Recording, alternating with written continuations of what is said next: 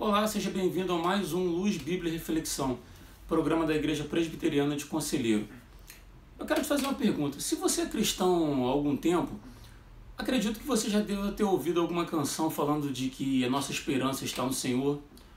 Talvez você já tenha ouvido pastores pregando sobre isso, vídeos no YouTube. Talvez você já tenha lido na própria Bíblia que a nossa esperança está no Senhor. É uma coisa muito comum né, a, a, a todos nós cristãos.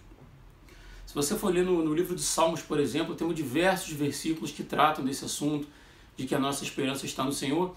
E como exemplo, eu vou ler o Salmo de número 33, no versículo 20, por exemplo, que diz assim: Nossa esperança está no Senhor. Ele é o nosso auxílio e a nossa proteção. Né? Como eu disse, se você é cristão há algum tempo, com certeza você já ouviu, cantou ou leu algo a respeito disso, dizendo que o Senhor é a nossa esperança. Mas dentro desse grupo de pessoas que, que tiveram conhecimento dessa, dessa verdade bíblica, é, eu dividiria em duas classes de pessoas. A primeira, a pessoa que não está passando por problemas. Ela sabe que o Senhor é a sua esperança, mas ela vai vivendo a sua vida cotidiana, ela trabalha, ela estuda, ela cuida da sua família, ela vai à igreja, ela evangeliza outras pessoas, né? ela é um, é um cristão como outro qualquer, mas a diferença é que ela não está passando por grandes problemas na sua vida.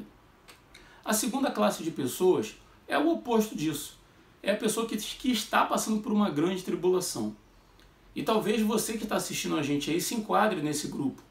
Né? Talvez você esteja desempregado, talvez você se sinta abandonado, talvez você tenha é, experimentado da antipatia de outras pessoas por você ser cristão.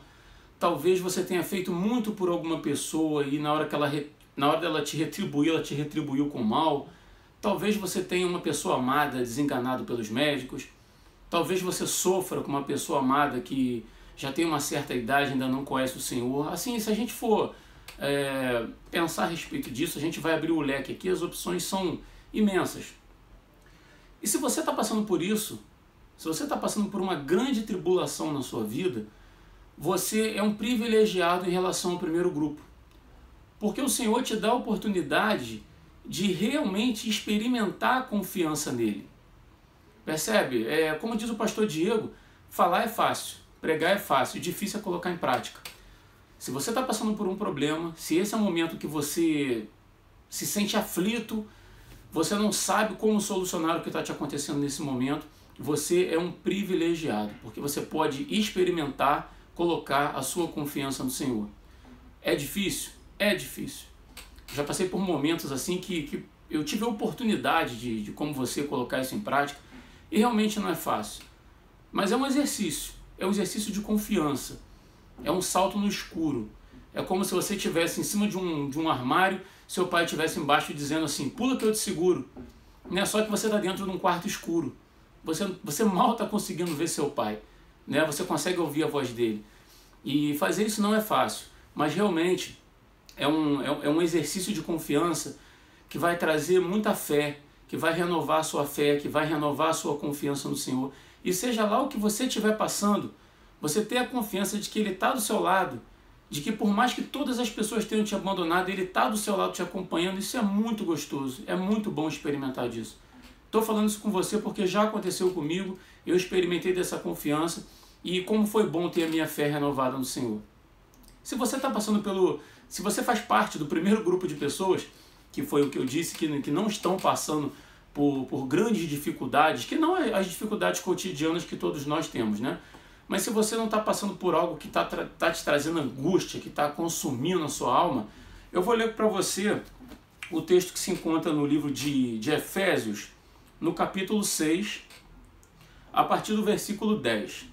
Diz assim: Finalmente, fortaleçam-se no Senhor e no seu poder, vistam toda a armadura de Deus para poderem ficar firmes contra as ciladas do diabo, pois a nossa luta não é contra seres humanos, mas contra os poderes e autoridades, contra os dominadores desse mundo de trevas, contra as forças espirituais do mal nas regiões celestiais. Agora preste atenção aqui. Por isso, versículo 13: vistam toda a armadura de Deus para que possam resistir no dia mau e permanecerem inabaláveis depois de terem feito tudo. Uma verdade que eu quero dizer para você é que o dia mau ele chega. viver nesse mundo caído, esse mundo que jaz no maligno, na nossa condição de pecadores, é, eu te digo, é uma questão de tempo até que a angústia bata a sua porta. Se não chegou até aqui, que bom, que bom. Mas a, a probabilidade que isso aconteça é, é absurda. As, as, nossas chances de, de, passar por essa existência sem termos grandes tribulações é, é ínfima. Basta conversar com qualquer pessoa que tem um pouquinho mais de idade e chega para o seu avô e pergunta para ele assim, avô, qual foram as grandes dificuldades, as grandes lutas que o senhor passou na vida? Eu te garanto que com certeza ele vai ter. Então, se você está passando por esse momento de, de é, como é que eu vou dizer, de paz na sua vida e não tem grandes problemas, prepare-se.